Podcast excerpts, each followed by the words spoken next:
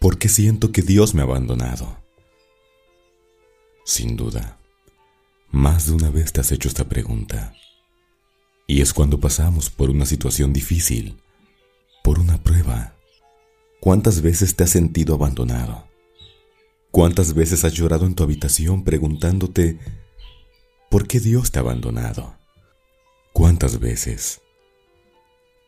A veces creemos que siempre vamos a ver el sol brillar en el cielo azul y que nunca van a llegar esos días grises, que también son parte de la vida. Le pedimos a Dios que nos ayude a salir de ese problema, pero no pedimos que nos dé fortaleza y sabiduría para aprender y comprender los propósitos de Dios para nuestra vida.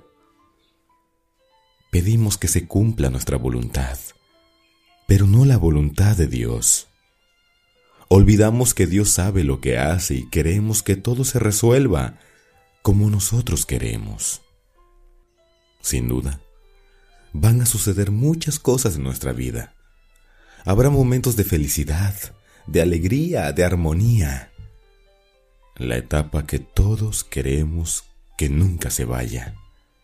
Pero tendrá que llegar el invierno de nuestra vida esa etapa donde el cielo se va a tornar gris y vendrán tormentas, donde estaremos puestos a prueba. Y cuando nos encontremos en esos momentos, es cuando caemos en la desesperación y le exigimos a Dios que nos saque de ahí, sin darnos cuenta que solo es temporal, que nos estamos preparando para algo maravilloso que ha de venir. Dios desea que tengamos paciencia, que aprendamos que Él está siempre con nosotros y que nunca nos ha de dejar solos, que sus designios son buenos y que desea siempre lo mejor para ti y para mí. Nada sucede porque sí, todo tiene un propósito en esta vida, pero aún así queremos que Dios obre conforme a nuestra voluntad. Le pedimos todo lo que sentimos que nos conviene, pero no hemos pedido lo que Dios sabe que es mejor para nosotros. Dios no te abandona, nunca te abandonará.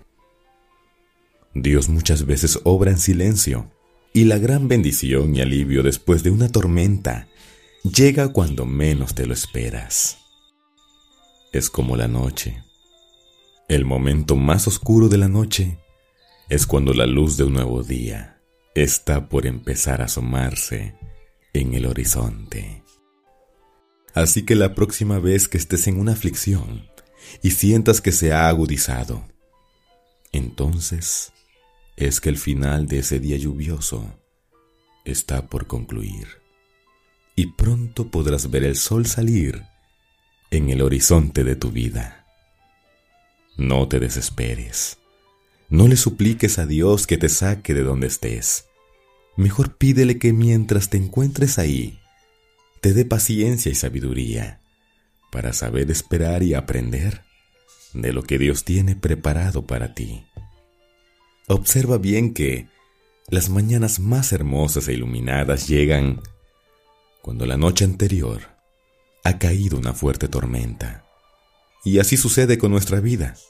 Los mejores amaneceres son cuando venimos de una tormenta. No pierdas la fe. Y siempre que te encuentres en una dificultad, ora a Dios para que te dirija por el mejor camino. El camino que Él ha trazado para ti. No pienses que Dios te va a abandonar. Tan solo ha de estar obrando para que pronto muy pronto puedas ver la luz del sol iluminar en tu vida. Lleva siempre contigo esta palabra. Confía en el Señor de todo corazón y no en tu propia inteligencia.